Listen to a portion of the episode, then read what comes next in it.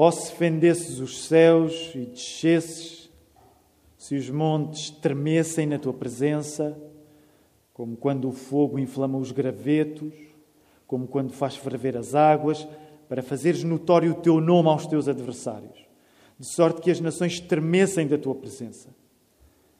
Quando fizeste coisas terríveis que não esperávamos, desceste e os montes tremeram à tua presença. Porque desde a antiguidade não se ouviu, nem com ouvidos se percebeu, nem com os olhos se viu Deus além de ti, que trabalha para aquele que nele espera. Sais ao encontro daquele que com alegria pratica a justiça, daqueles que se lembram de ti nos teus caminhos. Eis que te iraste, porque pecamos. Por muito tempo temos pecado e havemos de ser salvos. Mas todos nós somos como o imundo e todas as nossas justiças como trapo de imundícia. Todos nós murchamos como a folha e as nossas iniquidades como o vento nos arrebatam. Já ninguém há que invoque o teu nome, que se desperte e te detenha, porque escondes de nós o rosto e nos consomes por causa das nossas iniquidades. Mas agora, ó Senhor, tu és o nosso Pai nós somos barro e tu o nosso oleiro e todos nós obra das tuas mãos. Não te enfureças tanto, ó Senhor, nem perpetuamente te lembres da nossa iniquidade. Olha, pois, nós te pedimos, todos nós somos o teu povo.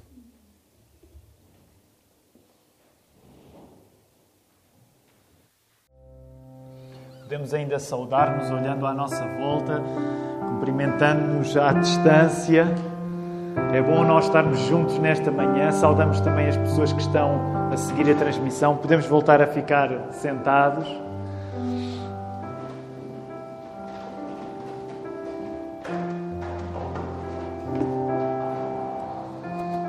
A mensagem que quero pregar nesta manhã chama-se Promessas de Deus em circunstâncias dos diabos. Custa-nos viver num mundo em que parece que Deus não anda a cumprir o seu papel, tendo mão nos acontecimentos. Mas celebrar o Advento, que é o tempo que antecede o Natal, recorda-nos que Jesus é Deus a cumprir as suas promessas, ao ponto em que a promessa de Deus, aquilo que Deus disse, se torna uma pessoa em Jesus. E o nosso propósito nesta manhã, ao sermos guiados no texto bíblico, é reconhecer a maneira como Deus está a cuidar de nós, mesmo quando as circunstâncias parecem dizer o contrário e Deus não só está a cuidar de nós, como em Jesus, a promessa feita pessoa, nós podemos ter a segurança que essa é uma consciência, uma convicção que podemos abraçar mesmo nesta manhã. Vamos orar.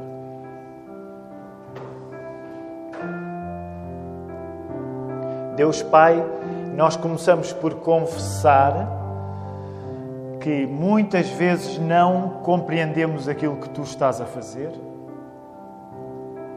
geralmente quando as circunstâncias onde estamos são muito negativas. E queremos confessar que, apesar de tantos de nós termos fé em Ti, Senhor, duvidamos, ficamos sem resposta em relação àquilo que estamos a viver e pode ser o caso de muitos aqui nesta manhã. Ó Senhor, abre os nossos olhos para a verdade. Ajuda-me a pregar este texto com fidelidade de uma maneira tal que nós ficamos completamente convencidos que não somente tu existes, como deste o teu filho que se fez carne, como através do Espírito nos chamas a sermos teus filhos. E é teus filhos que nós nos queremos sentir nesta hora e pedimos tudo isto em nome do Senhor Jesus Cristo. Amém. Nós passamos quase três meses de volta do primeiro livro dos Reis, no capítulo 3. Agora é a primeira vez que saímos. E saímos logo para um texto que não é um texto simples. Nós podemos dizer, nós confiamos que a Bíblia é a palavra de Deus. A Bíblia é um livro, mas a Bíblia é também uma biblioteca, não é só um livro, são 66 livros. E não é pecado nós podemos dizer que há livros que entram mais facilmente do que outros. O livro do profeta Isaías é um, é um livro especialmente exigente. É um livro profético, uh, atribuído ao profeta Isaías, que se crê que possa ter sido escrito em fases diferentes, por mãos diferentes. E hoje, ao pregar-vos o primeiro sermão do Advento de 2020 e começar pelo livro de Isaías, sinto-me na obrigação de fazer algum contexto, mas tem de ser um contexto muito breve.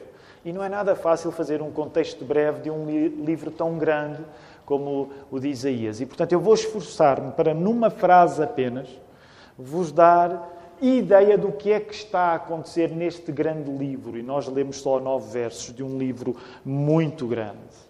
Então, se tivermos de resumir o que é que o livro de Isaías trata, este livro de Isaías quer que o povo de Israel compreenda o importante papel que Deus tinha para este povo de Israel num futuro que era completamente diferente do presente. Porque no presente, nas circunstâncias atuais que os judeus atravessavam, quando Isaías escreve o seu livro, os judeus estão em exílio na Babilónia. O que significava que Isaías, na mensagem que tem para o povo, tem de dizer que o futuro vai ser melhor do que o presente. E vai ser melhor ao ponto tal em que Israel, através da sua capital, qual é a capital de Israel? Jerusalém, Israel, através da sua capital, tornar-se-ia o centro espiritual não só de Israel, mas o centro espiritual de todo o mundo. Então, tentar dizer isto numa frase apenas. Este livro quer que o povo de Israel compreenda o importante papel que Deus lhe daria num futuro completamente diferente daquilo que passavam naquela altura, que era estarem exilados e dominados pela Babilónia, quando a partir da sua capital, Jerusalém, se tornassem o centro espiritual do mundo inteiro. É uma frase muito longa, mas para tentar resumir um livro que também é muito longo. Logo, a nossa tarefa, que nós, nós que acreditamos que Deus fala, que Deus não só existe como fala, e que falou de uma maneira especialíssima na Bíblia, eh, devemos fazer hoje o esforço de nos colocar debaixo desta mesma dinâmica que está no livro do profeta Isaías. E eu acredito que nós podermos entrar dentro do contexto do livro de Isaías nesta manhã significa perguntar a nós próprios como é que nós lidamos com promessas feitas por Deus quando nos sentimos em circunstâncias dos diabos. Porque era um pouco isto que estava a acontecer com aquelas pessoas que estavam a receber aquela mensagem. A mensagem era de facto boa, o futuro vai ser melhor do que o presente, mas a verdade é que o presente era muito mau. E permitam-me esta comparação. Todos nós, ao longo de 2020, repetidamente vos tenho dito isto, todos nós reconhecemos que este ano tem sido tão hum, surpreendente que já o tomamos como uma espécie de referência para aquilo que de mal uh, pode vir à vida de uma pessoa, não é? 2020. Provavelmente todos nós, quando mais tarde falarmos para filhos ou netos que não tenham nascido em 2020, vamos dizer: vivemos, sobrevivemos a 2020. Mas permita uma comparação. Por muito negativo que 2020 possa estar a ser, ainda assim eu acredito, e estou a fazer uma generalização, que nenhum de nós viveu uma circunstância como o povo de Israel estava aqui a viver. E desde que o mundo é mundo, muita gente passa por circunstâncias assim, em que são conquistados uh, por alguém e, contra a vontade das próprias pessoas, estas pessoas são levadas para outro país e ficam exilados. Estas eram as circunstâncias que mais do que uma vez a Bíblia nos conta que o povo de Israel estava a viver. Logo, imaginem vocês terem de ouvir uma mensagem toda ela cheia de esperança, quando nem sequer podem viver no lugar onde querem. Portanto, os nove versos que lemos e que vamos voltar a ler uh, dão-nos pelo menos várias emoções. Emoções que são completamente compreensíveis para quem está a viver uma circunstância tão negativa e que nós devemos ir à procura dessas emoções. E eu vou tentar resumir as emoções deste texto, que dava para muito, e vou tentar fazer em pouco tempo, mas vou tentar resumir as emoções deste texto em duas expectativas, duas expectativas, um reconhecimento e um pedido. Duas expectativas, um reconhecimento e um pedido. Vamos à primeira expectativa, no verso 1 ao verso 3. Por favor, eh, vão lendo o texto rapidamente à medida que vamos regressando a ele. Nos versos 1 a 3 encontramos uma expectativa de que Deus faça coisas próprias de um Deus. Deus, por favor, faz alguma coisa uh, que um Deus faça. E, e, que coisas expectáveis que um Deus faça é que encontramos aí nesse texto? Uh, céus fendidos, montes desabados, países com tremores de terra. Isto sim parece um sinal de intervenção divina radical e direta. É verdade que é pela negativa, mas que nós diríamos: há um Deus a tomar conta disto, porque são coisas que são coisas arrasadoras. Céus quebrados ao meio, montes vaziados, países com tremores de terra. A lógica parece ser a de que, ao menos quando Deus faz estas coisas terríveis, vocês encontram a expressão aí no verso 3, ao menos quando Deus fazia coisas terríveis, ninguém podia negar que não somente Ele existia, como estava a tomar um rumo nos acontecimentos. Por negativo que seja. Mas quando coisas terríveis assim aconteciam, está aqui o autor a dizer-nos: acho que ninguém vai negar que Deus exista e que está a tomar rumo nos acontecimentos. Nesta medida, o texto está a fazer uma queixa. A que nos custa viver num mundo em que parece que Deus não anda a cumprir o seu papel, provando que tem mão nos acontecimentos. E deixem-me dizer, isto não é uma coisa que diz só respeito a quem não tem fé. Todos nós, mesmo aqueles que são cristãos, passamos por momentos em que, apesar de teoricamente afirmarmos que Deus existe e que acreditamos nele, é como se ele não existisse, porque nós não sentimos um pulso nas circunstâncias. E pensamos, ao menos, se houvesse aquelas coisas terríveis, nós sabíamos que alguma coisa estava a acontecer. Nós não precisamos de ser ateus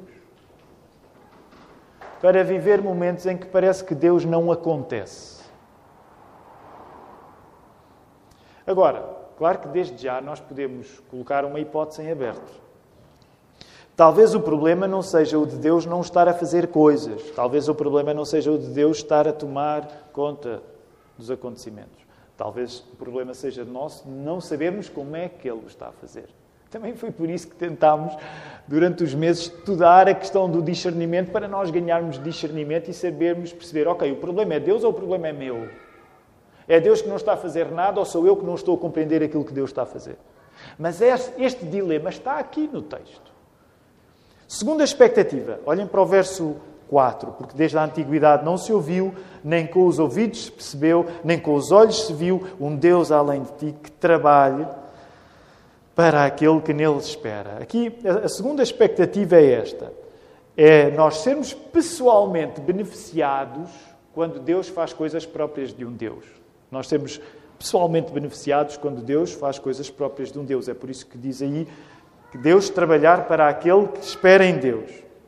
Sabem, curiosamente, este verso de Isaías, ele é bastante citado, quer no Novo Testamento, quer nos primeiros séculos da história cristã, pelos pais da Igreja.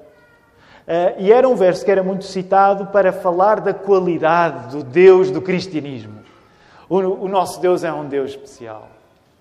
Nem o passado conseguiu compreender, ver um Deus como o nosso Deus. Este verso era muito uh, citado. Ora, se por um lado os cristãos acreditam que as qualidades de Deus valem por Deus, Vamos, eu não quero tornar isto muito abstrato, Mas o que é que quer dizer isto? As qualidades de Deus valem por Deus. Significa uma coisa tão simples que é difícil para nós pensar. Se Deus nunca tivesse criado homens e mulheres, ele continuava a ser bom. As qualidades de Deus não dependem do facto de Ele nos ter feito. Nós acreditamos nisto. Mas ao mesmo tempo que acreditamos em que Deus continuava a ser bom se Ele nunca me tivesse criado, se eu nunca tivesse existido, verdade seja dita que a Bíblia afirma com coragem que o cristão não é uma pessoa desinteressada. O cristão tem a expectativa de que Deus, por ser bom, eu vou sacar alguma coisa boa disso também. E intencionalmente usa a expressão vou sacar. Nós, como cristãos, não somos almas desinteressadas, nós não somos estoicos. Nós temos um coração que declara, ainda bem, porque é a Bíblia que o está a fazer, que é bom que eu ganhe com o facto de Deus ser Deus.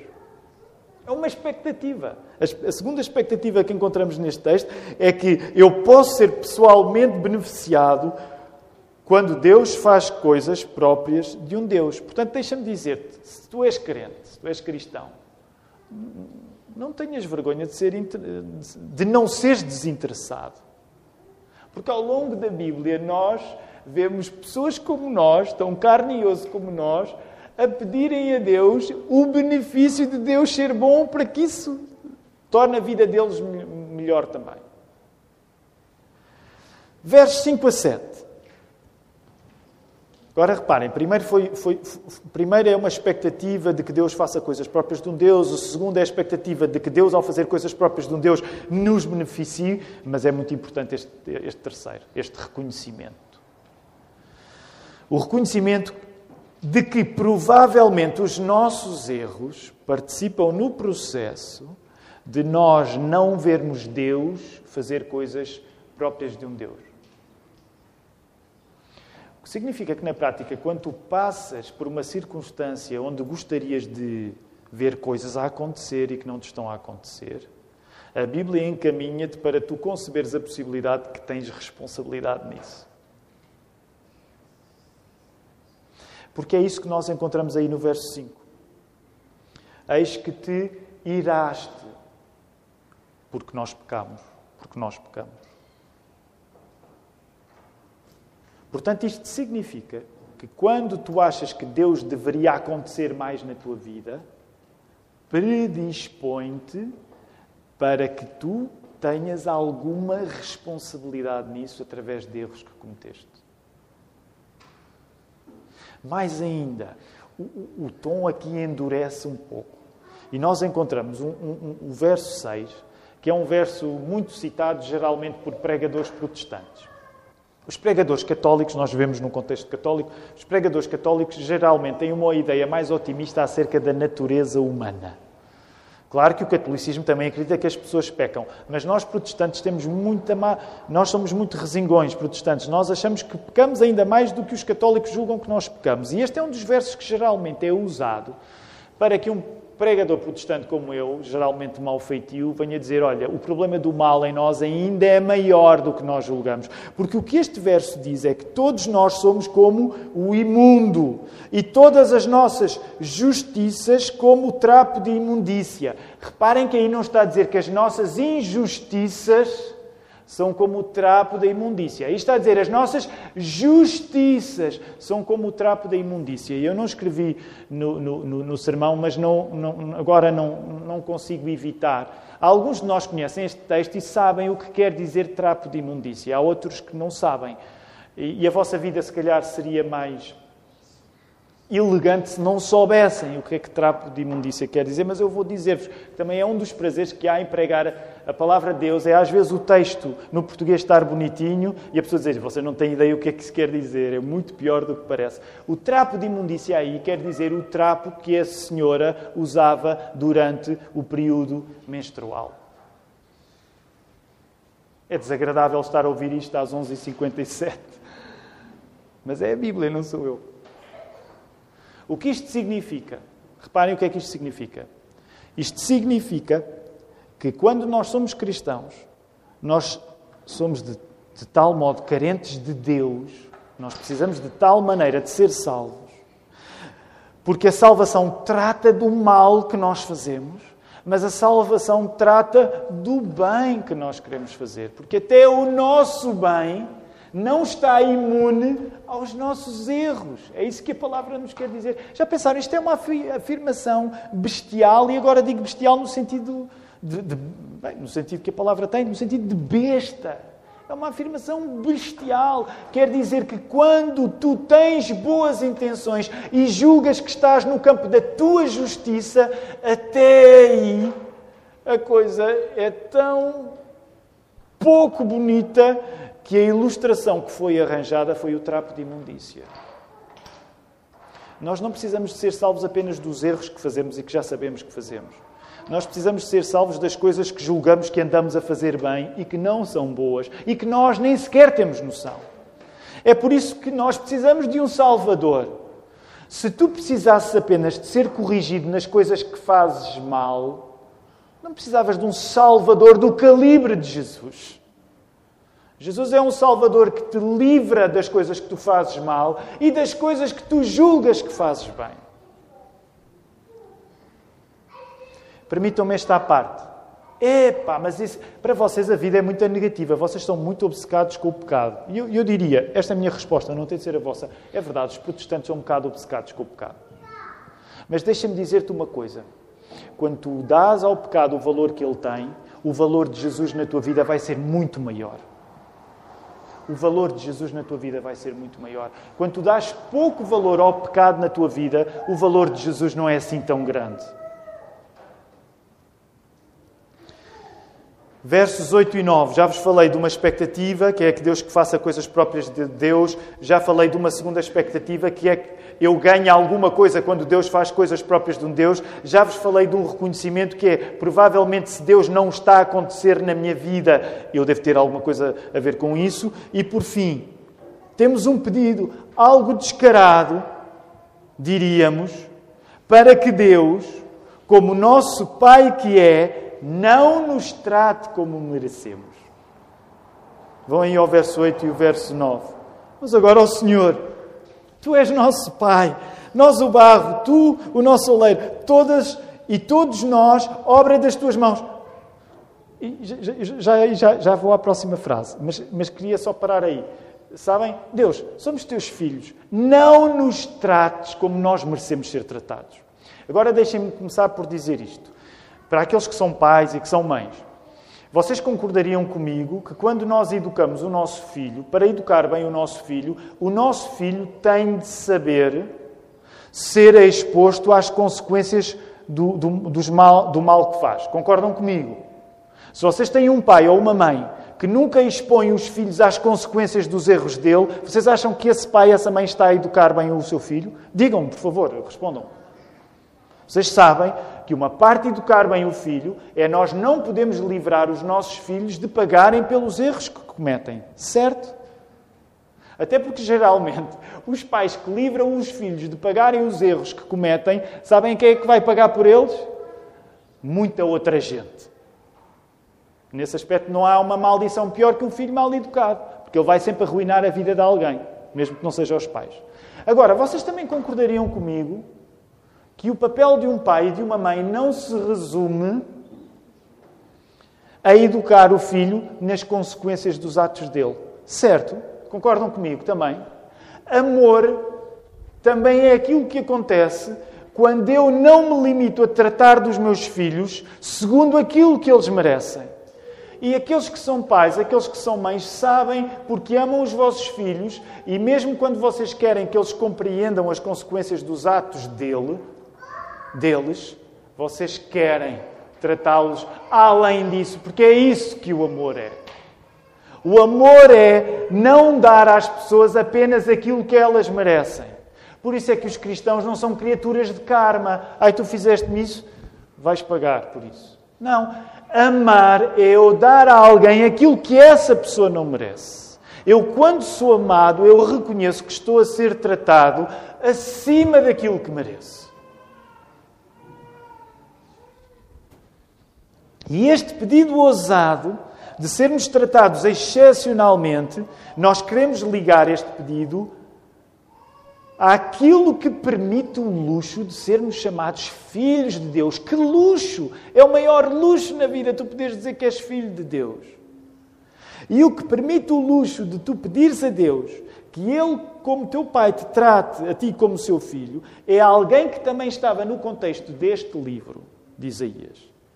Que é Deus não somente ia restaurar Israel como centro espiritual do mundo, mas Deus faria isso através do Messias, de Jesus Cristo. É por isso que o livro de Isaías nos dá tantos textos durante o Advento a falar no Messias. Porque o Messias, Jesus Cristo, era a maneira como Jerusalém ia ser tornado o centro espiritual de todo o mundo. Por isso mesmo, como é que nós chamamos aos novos céus e à nova terra? O lugar onde nós vamos morar. Onde é que nós vamos morar? Aqueles que creem em Cristo acreditam que quando morrerem, quando esta vida terminar aqui, vão morar onde? nos novos céus e na nova terra, na nova Jerusalém, porque não há nova Jerusalém sem Jesus.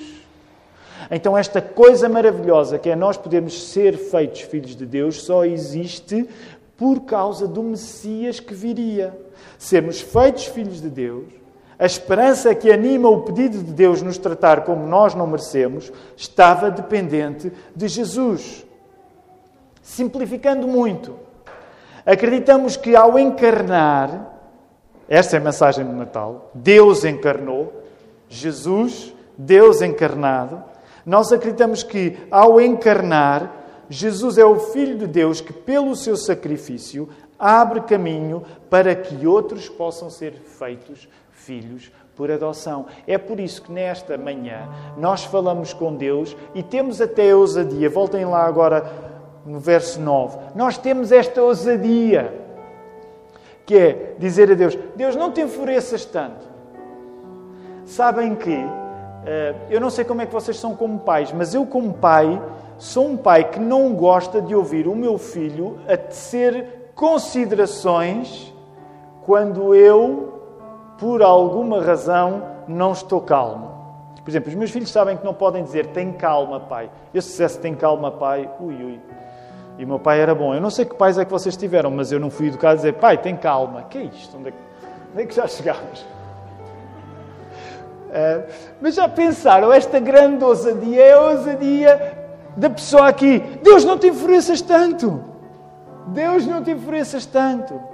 E é isso que nós acreditamos que podemos, por causa de Jesus, tomar este lugar enquanto filhos, dizer: Senhor, não te enfureças tanto. Não me trates como eu mereço, porque se, se tu me tratares como eu mereço, isso não vai ser bom para mim. E é este espaço de pedirmos a Deus, através de Jesus Cristo, pedirmos amor para que Ele nos mostre aquilo que está a fazer, mesmo quando as circunstâncias nos parecem ser as do diabo. É isso que nós estamos a celebrar agora, ao fazer o caminho do Advento, ao celebrar o Natal, é lembrar que quando as circunstâncias são muito más, a promessa de Deus não somente não prescreveu, não passou do prazo, como a promessa se fez pessoa em Jesus. E quando Jesus está conosco, Deus não quebra, Deus não quebra nunca nenhuma das promessas, mas quando Jesus está conosco, a promessa conosco está também. Vamos orar, vamos ficar de pé.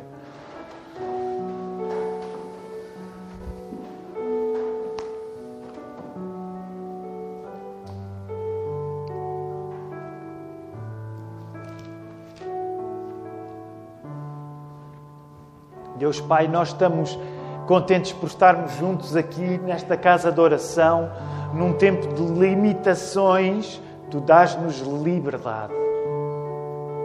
Podemos abrir as nossas Bíblias, podemos juntar-nos aos nossos irmãos, podemos estar, ainda que limitados, mas podemos ter esta liberdade.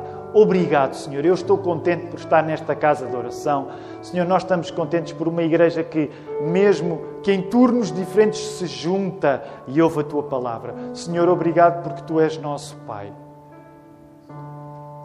Tu não nos tratas como nós merecíamos ser tratados. Tu tratas-nos melhor do que nós merecemos. Tu tratas-nos como teus filhos que adotaste no teu amor. Que esta convicção fique forte conosco ao ponto de nos alimentar a nós e alimentar aqueles que ao nosso lado estão. Recebam a bênção do Senhor.